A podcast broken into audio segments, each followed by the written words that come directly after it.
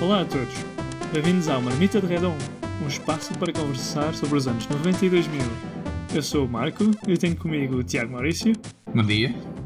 a Joana Olá! e o Tiago Carreira. Olá. E hoje continuamos o fantástico episódio sobre TV infantil.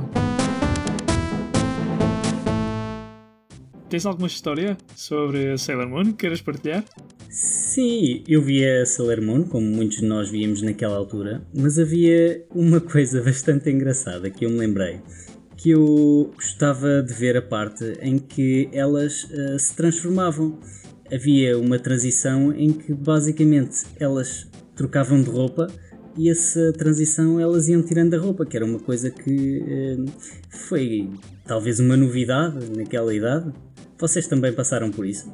Eu, sim, eu também achava bastante estranho de repente a verem pessoas a vestirem-se num desenho animado.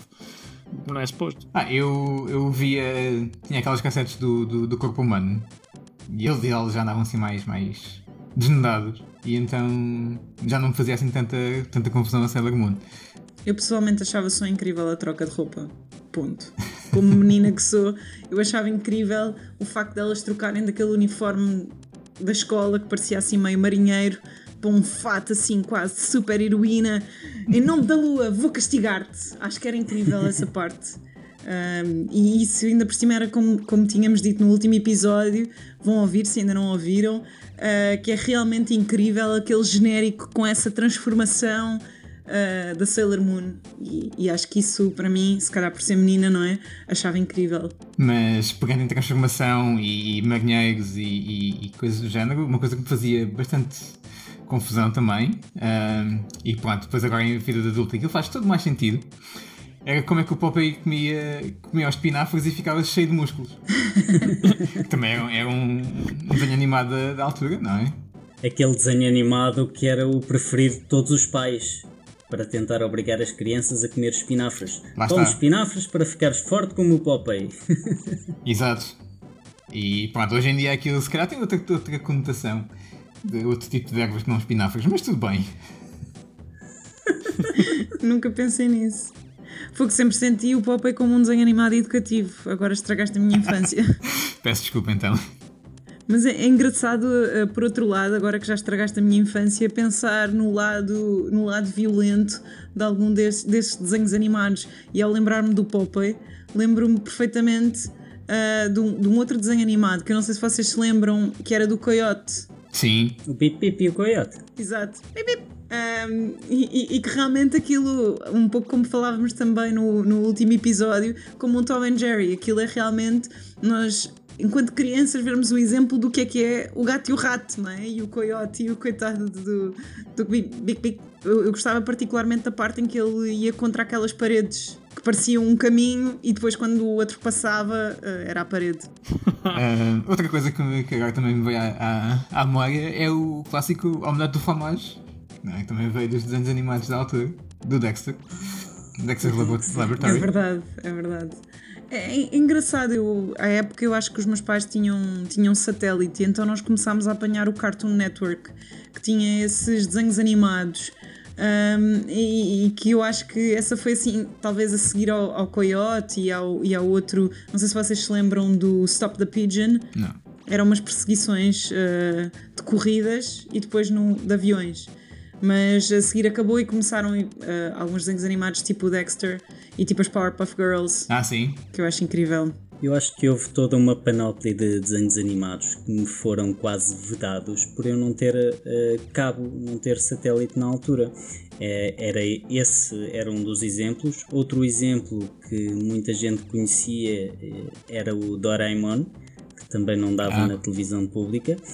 O famoso animal que tinha uma bolsa tipo canguru de onde tirava tudo e mais alguma coisa. Sim.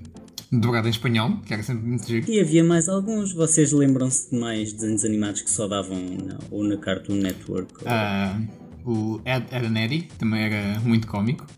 Desse não me lembro tão bem, lembro-me daquele babuíno horrível. Ah, yeah. I am baboon. Lembro-me do Johnny Bravo. Oh, yeah. Oh yeah. Tu fazes uma boa impressão, Marco, faz aí. Johnny Bravo. Vocês acham que esses desenhos animados foram o início da decadência dos desenhos animados?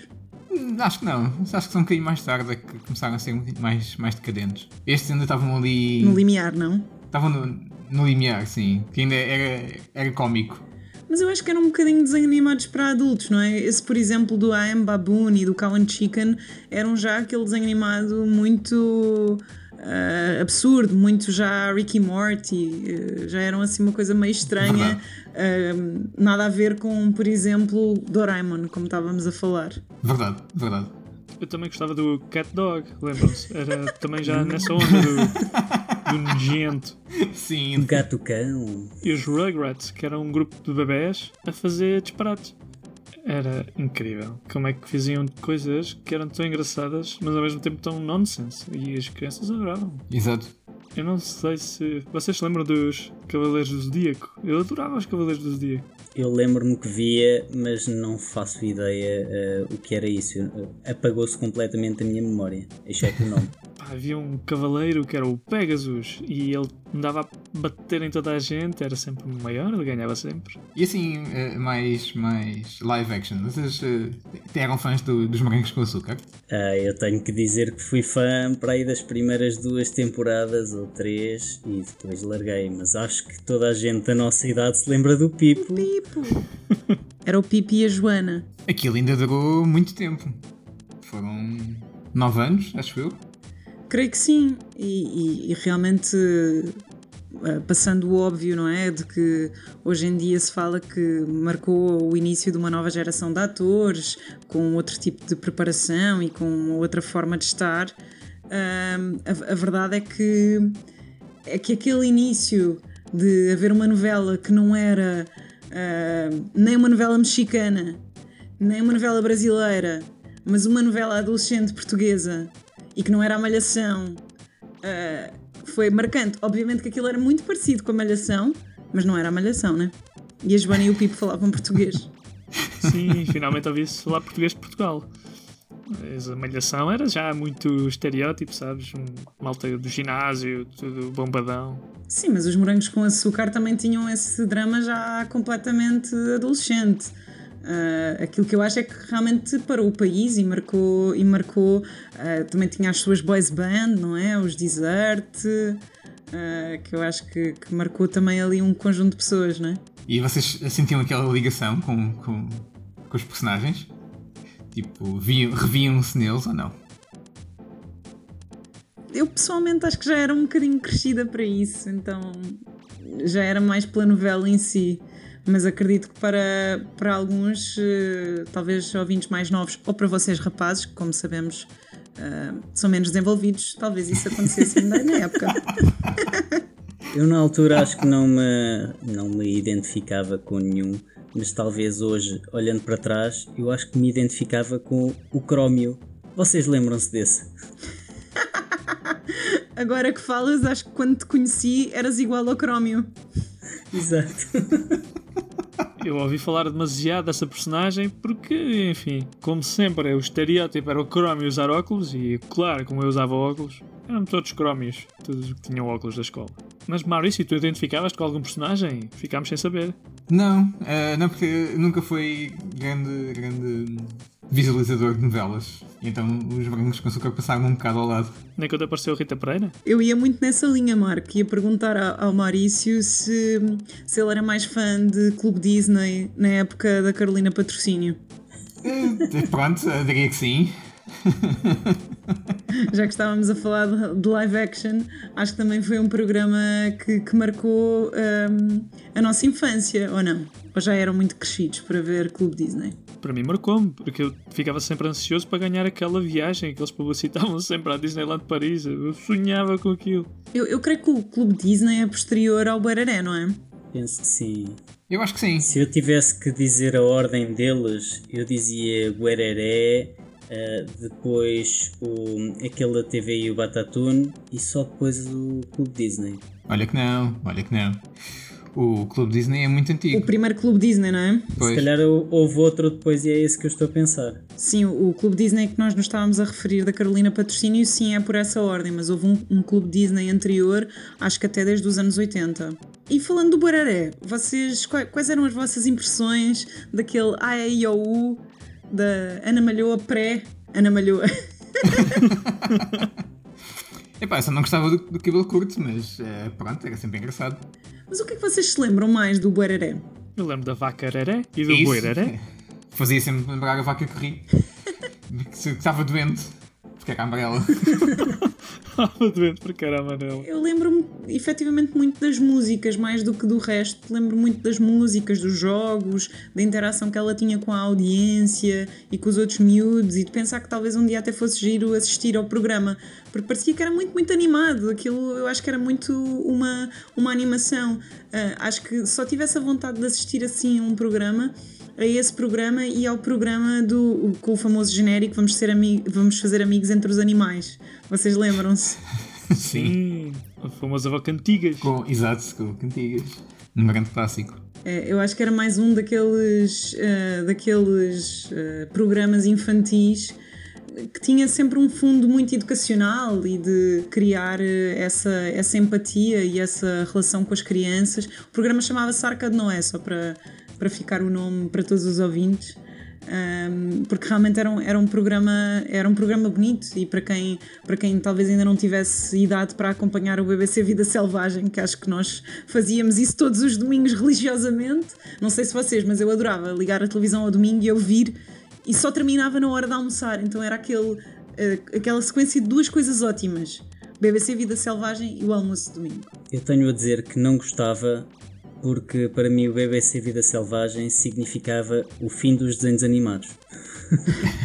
Eu hoje em dia gosto imenso, de- prefiro muito mais ver o BBC Vida Selvagem, obviamente, mas na altura ah, não. Ahm, e penso que os desenhos animados que davam antes do BBC Vida Selvagem ah, eram os Power Rangers e depois ah, acabavam. E era chato. Ah, mas a voz do. Como é, não sei se eu não do nome dele, de quem fazia o, o- a voz do BBC Vida Selvagem. Segundo as minhas notas, é o Eduardo Rego. exato Mas pronto, aquilo era, fazia ali, tocava-te antes do almoço. exato Assim, eu imagino tentar ir às compras e alguém ouvi-lo a pedir a conta e imediatamente a pessoa pensar em gazelas e zebras enquanto lhes dá o recibo do supermercado. Então, e por falar de um vislumbre à realidade, vocês passaram pelaquela situação de verem os desenhos animados e sonharem estar lá, desejarem passar pelas mesmas coisas que os desenhos animados passavam? Sim, tanto com o Pokémon como com os, os, os três mosqueteiros. Tive, tive esses desejos, que era um ir, ir apanhar bichos estranhos na- no meio de, de florestas, não é? diz que instalaste o Pokémon GO Por acaso não. 20 anos depois o teu desejo foi tornado realidade. Não, não instalei Pokémon Go, mas ainda não importava de pegar numa espada e ir eh, passear por aí eh, em, em- em demandas contra o mal. Eram uma vez os três. Acho que o D'Artacão, a melhor coisa que ficou do D'Artacão foi mesmo a música. Toda a gente sabe a música do D'Artacão, ou pelo menos eh, aquele início do. Tenho que discordar de ti porque eu acho que os desenhos animados eram incríveis. Incríveis. Eu já não me lembro. É Assim, primeiro achava super sinistro o Cardeal Richelieu, sinistro e dava medo, e achava super fofinha a, a amada do D'Artacão. A Julieta. Um, e achava que eles eram assim os amigalhaços de sempre, sempre contra o mal, como dizia o Maurício. Achava tudo aquilo épico e, e- e realmente acho que foi um trabalho muito giro de, de transformar um clássico da literatura num desenho animado que hoje toda a gente conhece a história e acho que eventualmente quando éramos miúdos não sabíamos que aquilo era um clássico da literatura, né? Então acho que esse, esse aspecto era, era espetacular, a música era épica, os desenhos eram super bonitos, eles eram cães super fofinhos. É verdade, mas eu vou ter que dizer que eu era mais da, da equipa do- dos Pokémons. Eu gostava bastante daquilo e, inclusivamente, de jogar eh, o Pokémon no Game Boy Color. A Julieta era tão fofa. A Julieta, sim, era a Julieta, super fofa. Vês, o Marco está na minha equipa. Cardeal, Cardeal Richelieu não era um gato. Não sei se não era uma raposa, mas eu creio que eles eram todos cães, no fundo. Mas aquilo era super intrincado. Mas, mas uma coisa que juntava isso tudo uh, era, era, era o Dragon Ball, não é? Então, isso dava vontade de andar a passear por aí. O Dragon Ball foi toda uma cena. Eu lembro-me de ouvir a malta que andava no secundário uns anos à minha frente e que faziam pausas na. saíam das aulas a correr para ir ver Dragon Ball ou faltavam mesmo às aulas para ir ver Dragon Ball. Era uma febre. Tá, e admito lá, quantas vezes no recreio fizeste o Kamehameha? ou fusão? verdade, verdade. E depois aquilo nunca batia certo a fusão e então. Era sempre ótimo. Era sempre muito engraçado. Acho que depois disso, uh, assim, séries que ultrapassem as gerações só o Oliver e o Benji. Não sei se vocês viam Oliver e Benji, em que a bola ficava parada no ar. A bola ficava parada no ar e os campos tinham quilómetros a terra dava para ver a curvatura da terra nos campos de futebol, é lembram-se? E havia um que conseguia chutar com tanta força que partia paredes. Aquilo era toda uma cena. Ai, tantas recordações. E é com estas ótimas recordações que acabamos este episódio sobre TV infantil. Gostaram? Partilhem as vossas histórias sobre a TV infantil ou outro tema que queiram ver aqui no nosso Pasquim. Obrigado por ouvirem e não percam o próximo episódio, porque nós também não.